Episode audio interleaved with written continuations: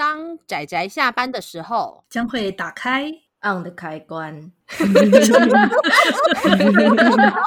仔仔下班中 on。各位听友，大家好，欢迎收听仔仔下班中，我是布姑，我是大酸梅。大家今天看漫画了吗？有，我很乖，我有看，我看了很多漫画，耶！哎，短篇集就是可以一口气看很多漫画啊，真的。按作者按图索骥去找，会发现非常多的。新世界，嗯嗯嗯嗯，的确，尤其是你把这个作者放置一阵子的时候，你会发现他产出了新作品。对，真的，觉得充满惊喜啊！好的，那我们今天要为各位介绍的呃书名叫做《山下和美短篇集》，没错，那作者是谁？我们应该不用多说了。嗯，因为我们这一周都是主要讲的就是由作者本人为名的短篇集。那我们就可以看到，就顾名思义，就看到这一个作者他所创造出来的作品。那通常就算题材不一样，但大部分的只要是同一个作者，我们都可以看到他的作品中就会拥有某一种味道。那么山下和美也是一个充满味道的一个漫画家，仅此一家，别无分号。没错，没错。我觉得短篇集好看的作者都有这种倾向。哎，对，同意，同意。所以我刚好短篇集月，我觉得就除了是讲讲这一个作品本身以外，就讲讲这个作者，他应该也通常会有不少短篇集，大家就可以去看一看。他有两部是连载作品，一个是已经完结的，而且连载很长的那个刘泽教授，天才柳泽教授，嗯，对，然后一部是正在连载的《为他之地》，然后当然台湾是还没有代理的，对，so sad，嗯，对，真的。然后，然后我们在节目中曾经有讲过他的一部《不思议少年》。哦，我跟酸梅都觉得超棒的。对，它其实也算是短篇集，只是它有一个人物贯穿整部作品。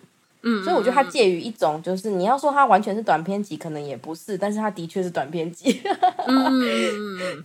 那我们今天要讲的，就真的是单纯的短篇集，就是故事和故事之间是完全没有什么关联的。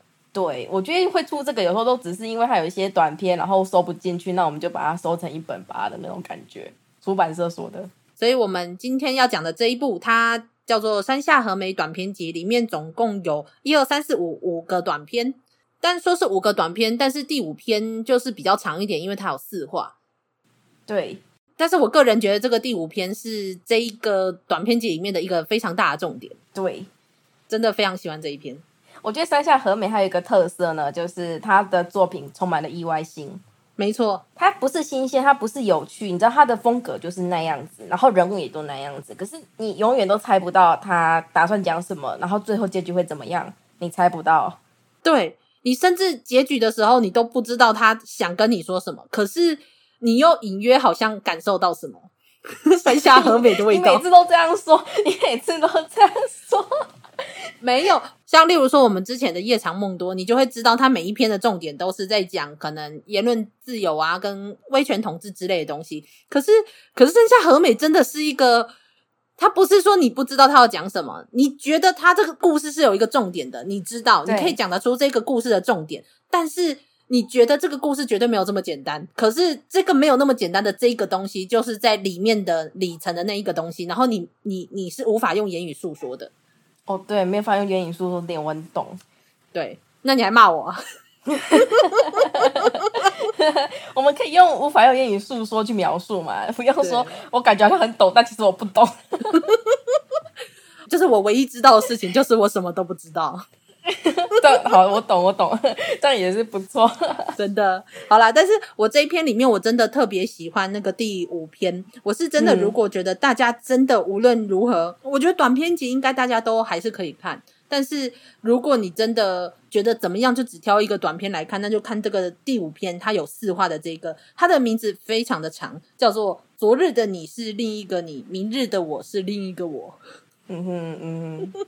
它里面的故事是在讲说，看起来一个非常平凡的一个家庭主妇，女主角她生了四个小孩，然后有一个有点微微发福的老公，然后过着看起来就是你知道柴米油盐酱醋茶那一种家庭主妇每天都在担心就是生计的那一种生活。那突然有一天，她可以从电脑中然后看到了另外一个自己，因为她以前跟丈夫结婚是因为他们离家出走，然后私奔。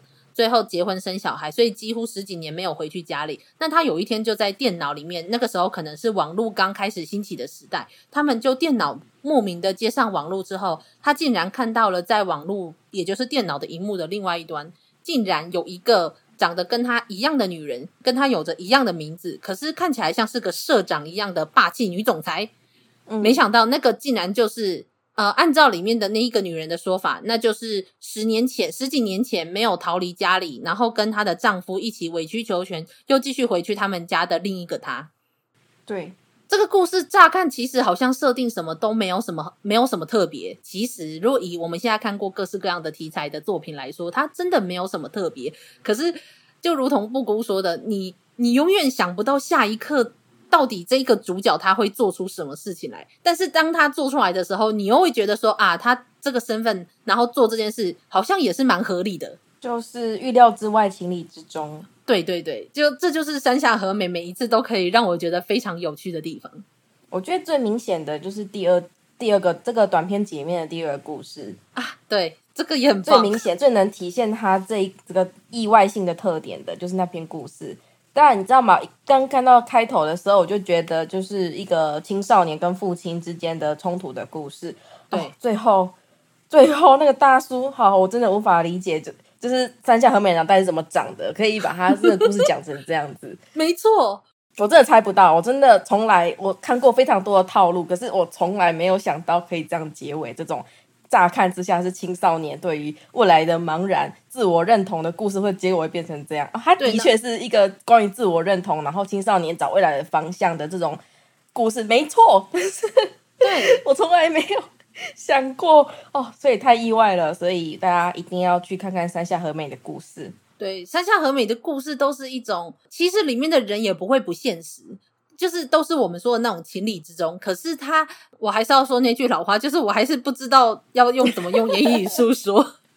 我也好喜欢那个第二篇那个叫 Rock 的那个故事，从一个青少年对父亲的那种非常矛盾的情节，就是你知道青少年如果看着自己的父亲要如果要么是被裁员，要么就是必须在外面跟人家低声下气的时候，以一个青少年就从小看着自己。自己的父母亲长大，就会觉得说，就是自己的父母亲怎么会是这种样子？他会觉得对这个世界，或是对呃对这样的家庭很失望。可是当他又再去看到一些他觉得很帅气的人的时候，然后再把这些东西全部融融合成这一个故事的时候，我也非常喜欢这篇故事。因为老实说，这个青少年的那种心态，小时候我也有有过。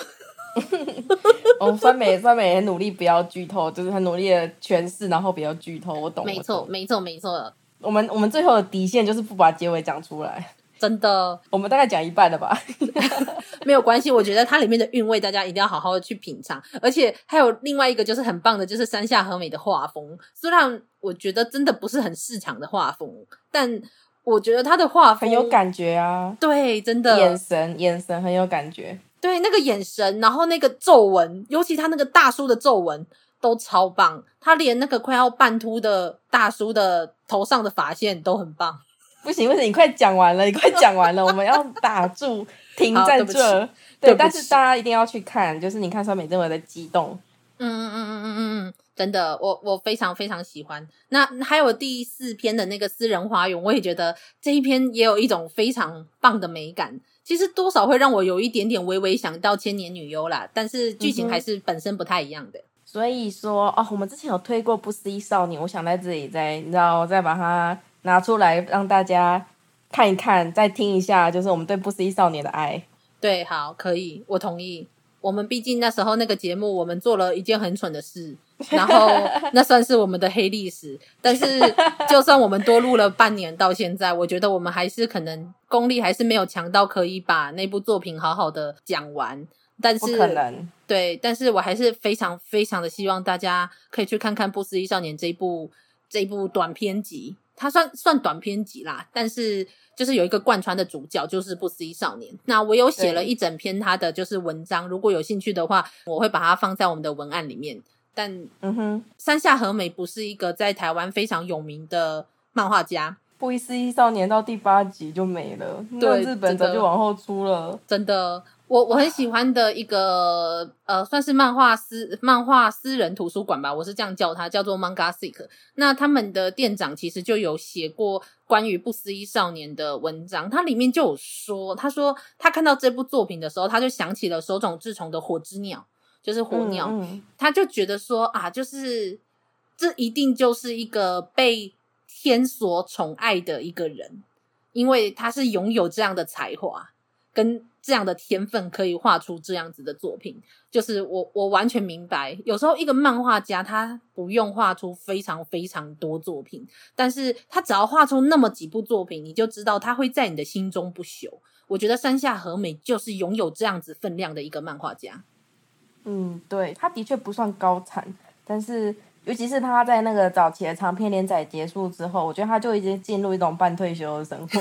但是 但是他出来的每一部作品，就是雕琢过的作品，我们都对，我们愿意他这样过半退休的生活，然后呈现出这么这么美丽精美的作品。嗯，真的哦。大家如果有兴趣的话，想看山下和美怎么画漫画的话，可以去看看。呃，普泽直树有跟 NHK 有合作一个叫做《慢眠》的这个节目。呃，虽然目前台湾没有代理，嗯、但是大家知道的有很多地方可以看。吼。然后在那个节目里面，你就会看到他怎么过他半退休，不是，就是过他的生活。那他的生活真的就是住在那种很日本的合适，我觉得就很有他的味道的那一种地方。然后在那个地方，然后画漫画。那他怎么样去画？后来现在新的这一部叫做《Land》的这一部作品，我觉得也非常的有趣。这样，然后你就看他如何对于那个画面的雕琢，嗯、我觉得也是一个非常有趣的经验。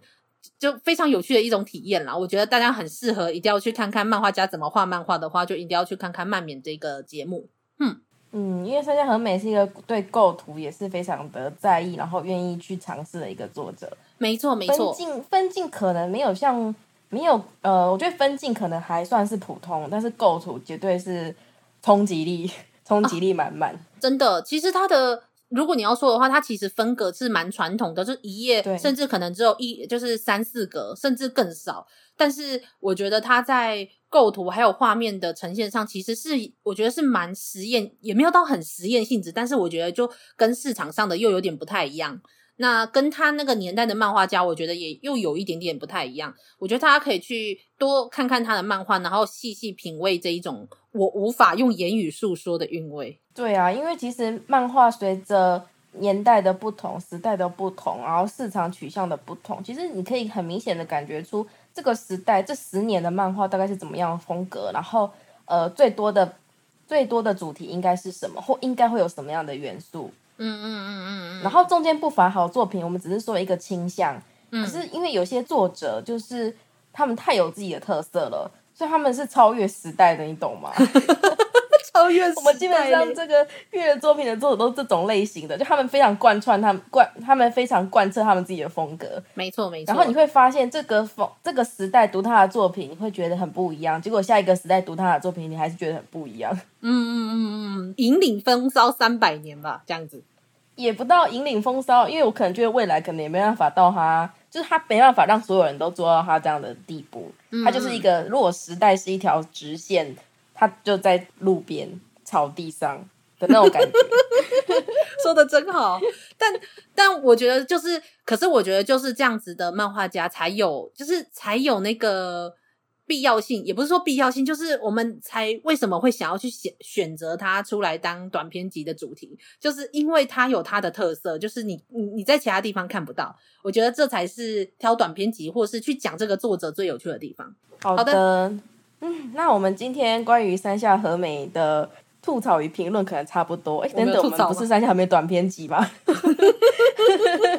我们好像一直在讲山下和美这个人。对啊，没关系啦，管他的，因为这部短篇集就叫山下和美。对对对，而且就是它的味道。大家如果你不想看它什么任何长篇都没有关系，你就看一看这个短篇集就会知道了。而且它这个短篇集，我觉得故事还是很好看，它不会因为我们说什么它有什么尝试啊，或是跟市场不一样啊，所以我们就要走什么艺术漫画什么，我们就看不懂也没关系，也不是，他的故事还是好看的。就是你光看那个意外性，其实就会觉得很有趣了。没错，真的太有趣了，山下和美好棒。嗯，好的。